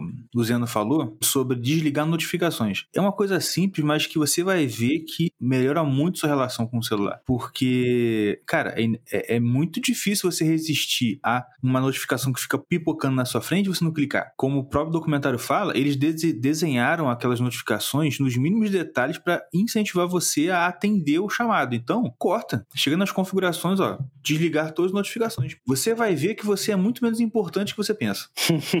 quando, eu desliguei, quando eu desliguei as minhas, eu pensei, rapaz, eu, aí eu me dei conta, eu tava, sei lá, horas sem mexer, falei, meu Deus, muitas pessoas devem estar precisando de mim, e ninguém. Tipo assim, realmente, assim, a não ser que você seja, sei lá, um dono de empresa, uma pessoa que realmente precisa muito, você pode ficar tranquilo que você não é tão importante assim, você desligar notificações não vai ter nenhuma consequência grave. Se você é um bombeiro, você trabalhando com socorro de emergência, é. tudo bem, mas salvo isso, tira um tempo para você mesmo. E é aquele negócio, naquele né, velho conselho, principalmente para criança, queria deixar um conselho para quem tá ouvindo aqui o seguinte: não julgue o seu filho como se ele fosse você hoje. Eu vejo muito isso, por exemplo. Às vezes a gente aconselha outros pais e fala assim: não, rapaz, olha, conta história para seus filhos, ou então vai passar um desenho, tenta passar aquele desenho que você gostava quando você era criança. Boa. Aí, ah, boa não. Boa. Aí, tipo assim, não, mas as crianças de hoje em dia não gostam disso. Assim, rapaz, você tá julgando você porque você já conhece aquele negócio, tem aqui um contato novo e você preferiu o novo, mas pro seu filho aquele é novo, que ele nunca viu, pô. Excelente ponto.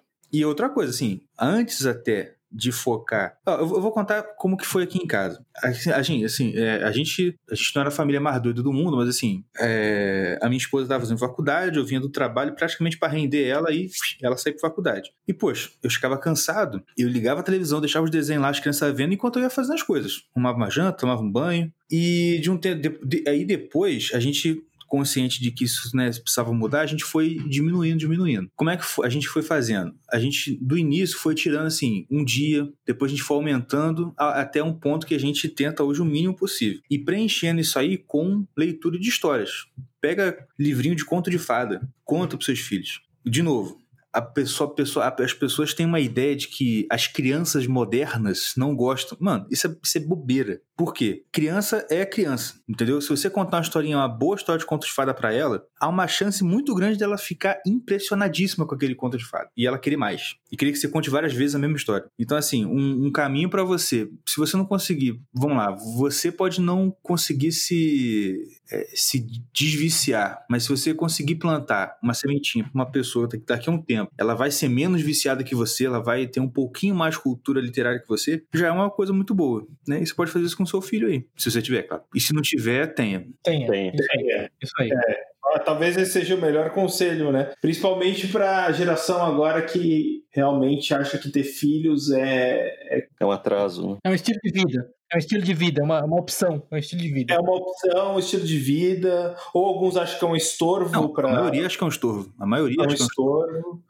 Rapaz, um obstáculo para conseguir N coisas na vida que não são perenes. Não, eu, eu olha, eu, eu tenho emprego, o meu chefe, ele acabou de é, passar no concurso e vai sair. Olha, o meu chefe já ganha 50% mais do que eu. E a mulher dele também trabalha numa função parecida e ganha quase igual ele. Ou seja, virtualmente, o meu salário atual é 50% ou menos do que o dele. Ele ganha mais que a renda familiar dele é o dobro que a minha. E eu tenho três filhos. Ele não tem nenhum. E aí, agora que ele passou um concurso top de linha que vai ganhar aí seus dezenas de milhares de reais, aí eu fui fazer a brincadeira básica de tiozão do pavê, né? E aí, agora vamos meter o boneco aí, vamos pegar um filho. Rapaz, você acredita que. Você não acredita na resposta. Ele falou para mim assim: Ah, pô, mas agora que eu vou ganhar um dinheirinho pra poder viajar, pra poder curtir minha vida? Aí eu, Excelente. meu Deus do céu. É um absurdo. já. Rapaz, é inacreditável, cara. Totalmente hedonista. O hed- o hedonismo da Mas é, terrível. né? Totalmente. Não, isso, sim, assim, eu não vou me alongar muito, não. Porque é, é engraçado, mas é, é muito engraçado, cara, porque a, a, a gente. pa- Parece um pouco proselitismo, mas eu juro que não é. A gente que realmente é cristão e, e acredita nos valores cristãos, é, é alguns detalhes você percebe como que você é um alienígena mesmo, sabe? Por exemplo, ele tava contando um. Ele tava contando a história um dia que ele foi na missa, e aí. Passou a sacolinha da oferta, né? Tava passando e aí a esposa dele tava com ele lá e aí passou na mãe dela e a mãe dela botou, sei lá, 20, 50 reais. Quando foi pra esposa dele, pô, eu juro, ela olhou e falou assim: não, mãe, isso é muito. Pegou de volta a nota. Ótimo. Assim, mãe, é muito, não, não faz isso não. Eu falei, gente do céu. Cara, o povo, assim, é inacreditável. É, é- é- basicamente, o que eu acho que é engraçado, assim, no intervalo de, de 40 anos, como o mundo mudou. Porque esse comportamento que você falou, ele nunca seria dessa forma 40 anos atrás. É verdade. É a mesma coisa sobre filhos, né? É, não ter filhos há 40 anos atrás, há 30 anos atrás, que seja, era, era absolutamente a exceção, né? Uhum. Ô, Salazar, só para lembrar, entre 50 em 50 mil anos de civilização humana, só nos últimos 50 anos a ideia de não ter filhos Exato. é algo que não suscitava imediatamente é, é, expressões de horror. Como, como ideias que, que são relativamente novas, né? Elas, são, elas não são questionadas, né? Uhum. Pô, Você trabalha com pessoas que, poxa, o cara quer primeiro se formar, depois ele vai fazer mestrado, depois ele vai fazer doutorado, depois ele vai comprar um, um- um carro zero top, aí ele vai comprar uma casa na praia, uma casa no interior. E assim, o fi- filho é uma coisa que, que é um obstáculo para essas outras coisas, né? E, e isso há 30 anos atrás, é, assim, era um absurdo que alguém ia deixar de ter filho, não, porque agora eu tenho que me formar, não, porque agora que eu tenho que é, comprar o meu carro novo. Uhum. Uhum. É, e são antinaturais, se você for ver, né? Deveriam ser ideias excêntricas, essas ideias, né? mas elas hoje são ideias do mainstream, né? no ocidente. Mas elas cobram seu preço. Assim, aí, aí, que, eu- aí que tava o coisa. Elas cobram, sem dúvidas. Mas tem gente que pode passar a vida inteira e não entender isso. Não, não entende. Porque aí vai chegar, o, vai chegar uma certa idade, vai começar a ter inúmeros problemas psicológicos e não vai saber de onde vem, vai para um psicólogo que também não sabe de onde vem. Exato. E vai receitar remédio, e aí a pessoa vai ficar naquela, naquele limbo existencial muito. Pode até ser que passant ela, ela chegue a essa conclusão, mas é, depois ela vai ser. Não, mas aí, aí vem aquela coisa forte de não, mas aí eu fiz o que eu queria, eu fui, eu fui um espírito livre, não sei o quê, e é inundado por outros pensamentos que aí não, não resolve o Ninguém vai dela. chegar no fim da vida cercado por estranhos lá, porque não formou uma família, não formou uma relação é, duradoura, já, e, e virar pro enfermeiro que tá lá esperando ele morrer e falar: pelo menos eu viajei bastante. É, não, pelo menos eu fui promovido, né? Eu É. virei vice-presidente, entendeu? É, exatamente, é. o- m- Mas tem muita gente também que não vai, vai resistir até o fim à ideia de que, de que foi uma vida em vão, viu? Mesmo morrendo infeliz. A ficha chega, às vezes. O problema é que às vezes ela chega tarde demais. Ah, ela, é, tipicamente chega tarde demais, né? As pessoas vão ter uma velhice de horror, né? Eu acho, é, eu acho, eu acho que é, é isso aí. Eu acho que uma hora ou outra chega o corvo nunca mais e joga na tua cara a verdade. Entendeu? E aí, aí não tem jeito. Aí você se encontra naquela situação onde você tenta de todo jeito negar, mas aquela coisa tá estampada na tua cara. Sabe, sabe por quê? Porque. Tá, não, não, não dizer um motivo, mas eu tenho, essa, eu tenho essa impressão de que, assim, a pessoa pode se enganar por muito tempo na vida dela, mas nem que seja ali perto da morte, ela vai se deparar com a desesperadora verdade de que a vida dela não teve sentido algum. É, a, a, a, as, as pessoas que eu conheço que chegaram na vida, no final da vida, e, e, e se depararam com essa constatação, elas fugiram através de bebida, Sim. enfim, elas amorteceram isso de alguma forma. Ah, não, amortece, amortece. Só que é aquela, é aquela velha história, tipo assim, lá na- no, no, no travesseiro dela deitada, ela. ela, ela Ah, sim. É que ela não vai confessar, É, né? não vai nunca. Ainda mais no Brasil, cara, que a pose é o. É, o, é, é quase o, o santo ofício comum de todos, é a pose. Tipo assim, o pessoal perde tudo, mas não perde a pose. Exato. Eu tinha um cara que trabalhava comigo que ele falava uma coisa que é é a cara do brasileiro. O brasileiro, o brasileiro é muito mais importante parecer ser alguma coisa do que realmente ser. Sim. Acho que era o, o, o Rosenzweig falava isso, o filósofo, não era? No- Que falava isso também? Eu não sei, mas eu sei que tinha um cara que trabalhava comigo que falava isso. Não acho que, se... que ele morreu, se não me engano, ele, ele se matou no Rio, né? Ele acabou é, sendo Ah, não, é o, o Stefan Zweig, né? Stefan Zweig, Stefan Zweig, exatamente. No Brasil, o mais importante é parecer ser do que ser. Tanto que o carnaval é por excelência a festa brasileira. Excelente. Uhum. Só, só mensagens positivas hoje, pessoal. Terminar numa É, nota é, de é, otimismo. Eu, eu só quero terminar, então, adicionar as, as sugestões do, do, do Zeno, do Salazar do Senhor Caverna. Sugestões muito práticas minhas. Sugestão número um: uma nova cruzada, com, mas nesse caso contra os gays ateístas metacapitalistas. Amém. Muito prático, minha sugestão. Liderada pelo Paulo Cogos. Sem dúvida nenhuma. Marechal de campo Paulo Cogos pra você, tá? Mais respeito, tá? Ele tá fortão agora, Paulo Cogos? É verdade isso? Que ele tá, ele tá Ele tá se preparando pra nos liderar nessa cruzada em cima de um cavalo branco com a cara de Detone atrás dele. Lembrei do Paulo Cogos hoje com uma notícia que um cara no Canadá matou três pessoas vestido de cavaleiro medieval. É, eu vi isso também. Eu vi isso também. E... Paulo Cogos, E Inspirando. quem que vai ser o general? É o Loen e depois vai ter. Pô, assim, tem muita gente aí boa, eu acho, cara. Tem, o, o Loen tem que ser. Não, acho que o Loen vai ser oficial de inteligência, na verdade. Cara, Com certeza, é- ele é o serviço secreto, o chefe de serviço secreto. Vai ser infiltrado, inclusive. Sim. Vai ser infiltrado. Deep Covert Operative. Muito bom. Ok, gente. Eu tempo aqui, vamos lá. Chega de bobagem. Vamos encerrando por aqui, então. Vamos me despedindo. Zeno Estoico, boa noite a todos. Pepe, Boa noite. Salazar Boa e noite. Senhor Caverna. Novamente obrigado pela participação. Eu agradeço. Boa noite a todos. Boa noite, pessoal, e até a próxima. Encerramos aqui nosso episódio de hoje. Links para os livros, filmes e artigos citados durante a discussão estão no site da Liga. Assine o feed para ser informado automaticamente quando novos episódios estiverem disponíveis. Apoie o trabalho da Liga dos Leigos. Deixe o seu comentário, sugestão ou avaliação no site da Liga ou na sua plataforma favorita. Agradecemos a audiência